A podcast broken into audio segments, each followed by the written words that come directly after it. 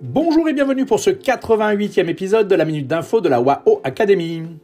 Rien n'allait plus pour les promoteurs privés en Chine après l'éclatement de la crise des dettes d'Evergrande. Beaucoup d'entre eux montrent des signes de faiblesse à cause de la perte de confiance du marché des capitaux. Cependant, les promoteurs d'État progressent et occupent les terrains perdus par les promoteurs privés. Par exemple, la part de marché des entreprises d'État dans ce secteur a progressé de 0,6% pour atteindre 14% à ce jour.